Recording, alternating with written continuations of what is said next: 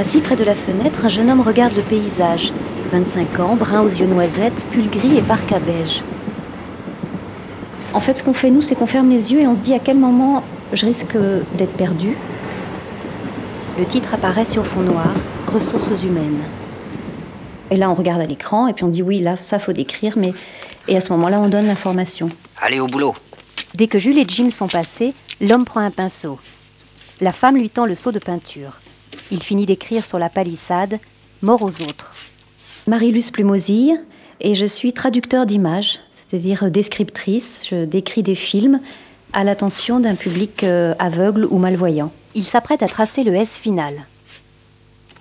Il n'y a plus de peinture. Salope, on va encore dire que les anarchistes n'ont pas d'orthographe. Le principe, c'est d'intercaler des descriptions à certains moments du film, à des moments où évidemment il n'y a pas de dialogue. Donc il ne faut pas couvrir les répliques des comédiens, il ne faut pas couvrir, mordre sur des bruits importants, des bruitages qui peuvent, qui peuvent permettre à la personne aveugle de comprendre ce qui se passe en fait. Le but, c'est bah, tout simplement que la personne aveugle puisse suivre le film exactement comme un voyant, en simultané. Mais justement, c'est trop simple. Allez-y, camarades, allez-y, achetez, quittez vos portefeuilles, consommez, consommez, ça va créer des emplois. Achetez, on vous dit, achetez ce qui sera bien, qui coûte le plus cher. Jeannette s'est emparée du micro. Son patron tente de la maîtriser. Il la saisit à bras le corps. Clients et caissières médusés assistent à la scène.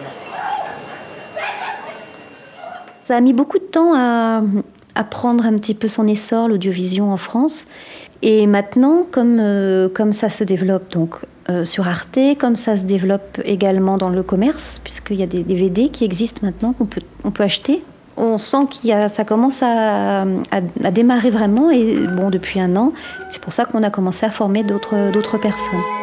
Elle se voit sur une plage au coucher du soleil. Tout est baigné d'une lumière orangée. Marius court vers elle, la prend dans ses bras et la fait tourbillonner. Elle se blottit contre sa poitrine, rayonnante de bonheur. Et euh, ce qui est important et ce qui est délicat, c'est de doser, de doser le, la quantité d'informations, parce qu'il n'est pas question non plus euh, de remplir tous les silences. Mais c'est de décrire tout ce qui est vraiment nécessaire à la compréhension du film. Je viens de vous le dire, ils ne sont pas de peau près.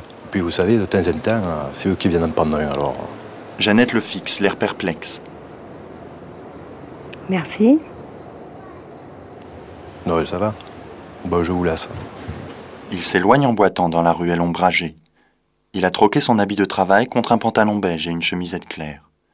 Il se retourne un court instant vers Jeannette. Quand on écrit, il faut qu'on garde toujours en mémoire que ce qu'on écrit va être lu. Et va être lu à un rythme euh, sans que ce soit trop, trop rapide, sans que ce soit non plus trop lent, mais à un rythme normal pour que, pour que la personne puisse se faire son image dans sa tête. Franck pousse la porte de l'atelier, reste un instant immobile sur le seuil de la salle immense. Au plafond, une énorme bobine suspendue à un câble se déplace le long d'un rail. Des centaines de bacs métalliques sont empilés contre les murs. Au fond, les postes de travail sont éclairés par des néons. Franck traverse l'atelier, longeant la chaîne des presses. Le principe même, c'est-à-dire de traduire une image euh, en mots, c'est un travail qui peut, se, qui peut ressembler un petit peu à celui du traducteur. Mais nous, on a une image, c'est-à-dire on, a on part, de, on, on part de, de, quelque chose de visuel. Il faut qu'on trouve le mot qui, qui corresponde à cette image, il faut qu'on trouve la phrase qui corresponde à, à cette action, à, à telle ou telle action, et c'est ça qui est difficile. Ses pas sont incertains, il a l'air accablé. Marius poursuit son chemin, visiblement sans but précis. Il y a des fois des films qui nous paraissent très faciles parce qu'a priori, il ne se passe pas grand-chose. Mais justement, ça va être des expressions de visage qu'on va avoir du mal à décrire. Alors après ça, on a par exemple un film comme Matrix. Alors là, Matrix, on s'est dit au départ, euh, non, non, non, non, ça, ça va être non, ça va être impossible euh, avec tous ces effets spéciaux, avec ces personnages qui grimpent au mur, qui se battent à 3 mètres au-dessus du sol.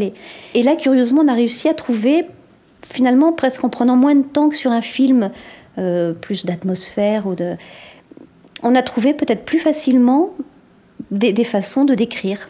Jeannette remet sa chemise. Elle se tourne vers Marius, nu, debout contre le mur sa salopette de travail à la main. Il allume une gitane et pose sur Jeannette un regard empreint de pudeur et de gravité. Le sourire de Jeannette reflète son amour et un immense bonheur. Et je pense par exemple à un des derniers films qu'on a fait pour Arte qui s'appelle Ressources humaines. Bon, a priori, on se dit il n'y a pas de, choses euh, difficiles. Bon, il y a beaucoup de dialogues, mais il y a notamment le personnage du père qui exprime dans son regard des, tas de sentiments euh, très mélangés. Quand il regarde son fils, il y a un mélange d'admiration, parfois d'inquiétude, de fierté, et c'est très euh, c'est très fin. il a une façon de jouer très fine. Et nous, on a, eu beaucoup de mal et on, est resté beaucoup de temps sur un regard, à se dire qu'est-ce qu'est-ce qui passe vraiment dans ce regard. Marius fume. Il regarde Jeannette intensément, esquisse un petit sourire timide.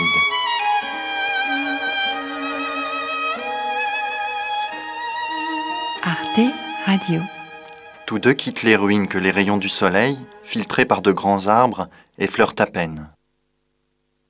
Ils marchent tranquillement l'un près de l'autre, les mains dans les poches.